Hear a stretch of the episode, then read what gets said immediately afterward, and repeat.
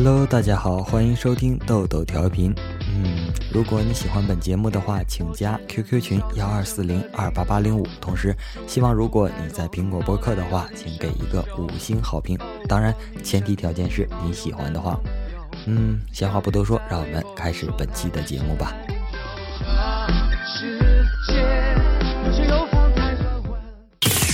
经济基础决定上层建筑。想要得到幸福的爱情，先要让自己是一个幸福的人。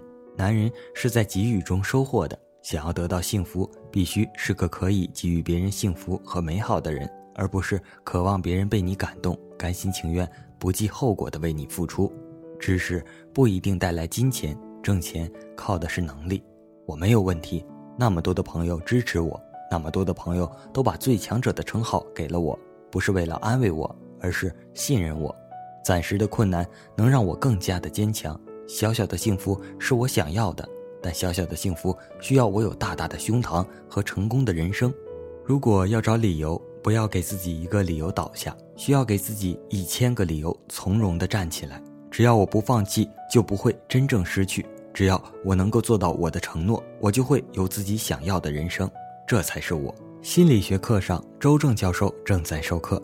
上次下课时，一个男孩子递了张纸条：“我是一个比较内向的人，又没有什么特长，不会踢足球，不会打篮球，唯一的爱好是写作。进入大学后，看到周围的同学都在交往，工作中左右逢源，如鱼得水，洒脱干练，很是羡慕。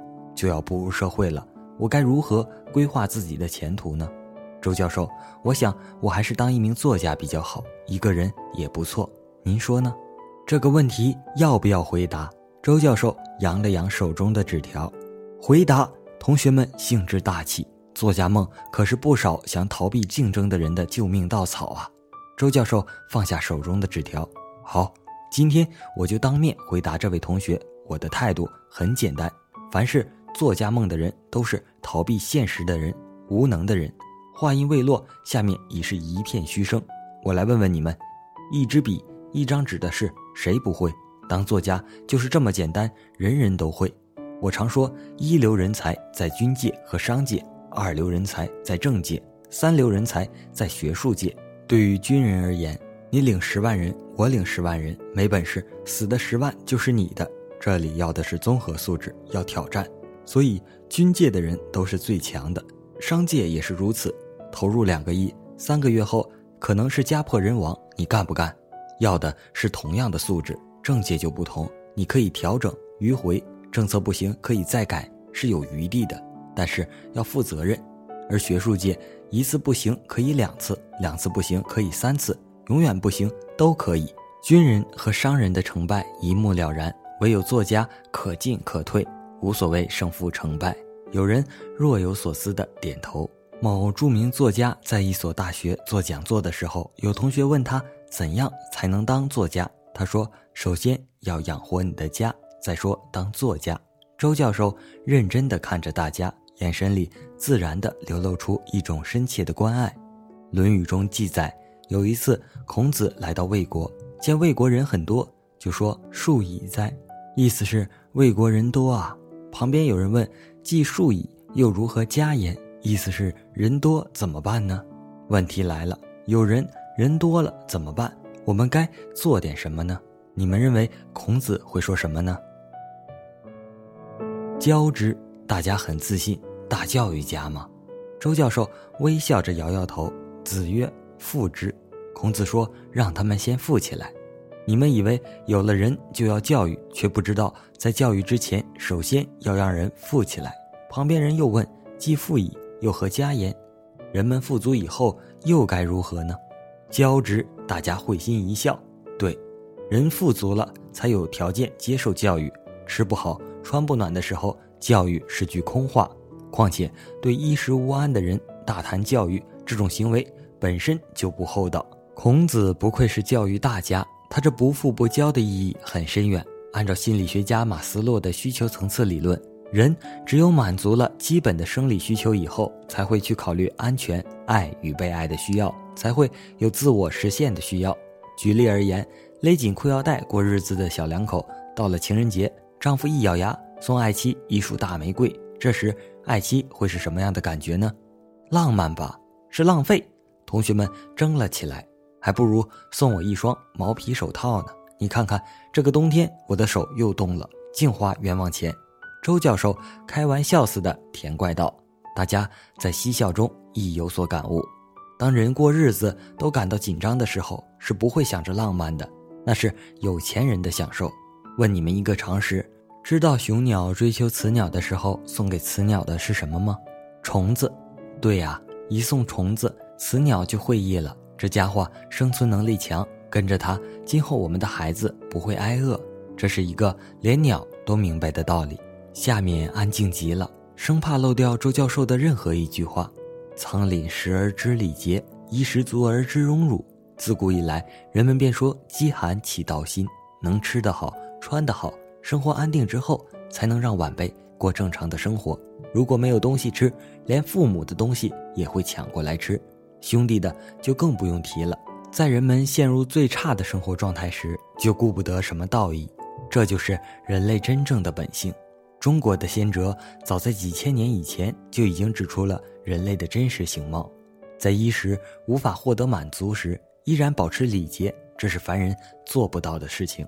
如果希望这种兽性不要出现，期待我们最理性的人性流露，也为了维持社会秩序、提高道义，彼此能懂得礼貌，并以此为幸福生活，就必须确保每个人都能够有自己的收入。换句话说，要让大家。都能够赚到钱，基于义务，我们必须要赚钱才行，必须赚钱。看来，所谓以人为本，我们并不比古人懂得多。雄性丧失了生存能力，就丧失了天赋雄性之本性。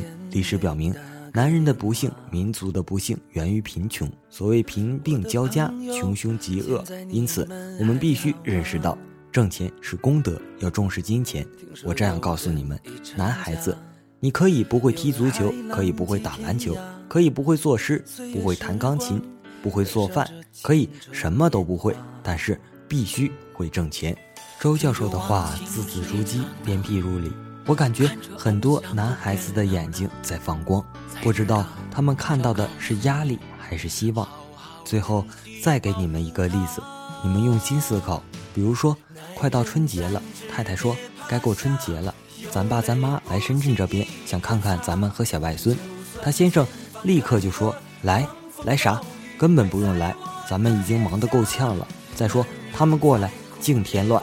再说这路上老人多不方便。”这个男人现在是什么状态？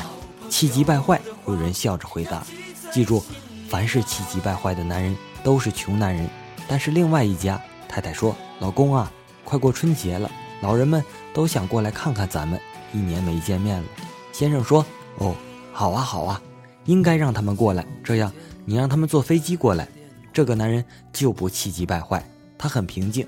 还有，你看，咱家的房子这三层七八间，冷冷清清的，孩子也没有人陪着玩。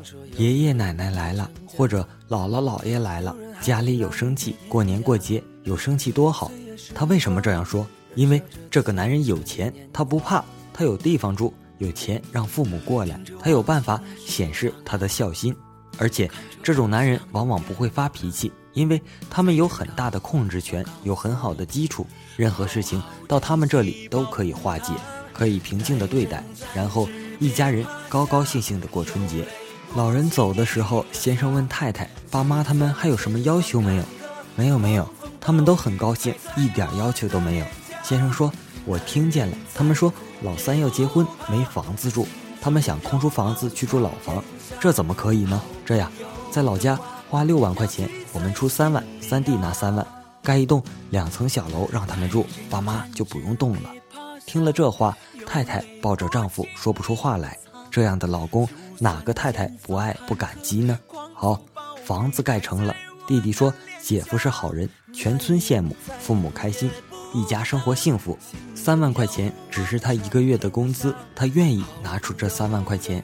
周教授最后说：“愿意做哪一个，你们自己选择。但是要记住，知识不一定会带来金钱，挣钱靠的是能力。”感悟出这么多的同时，我们更明白了另一层意思：人活着不能没有钱，但是活着却不能只为了钱。越是想明白了这层道理的人，才真的能赚到钱，才真的能得到幸福。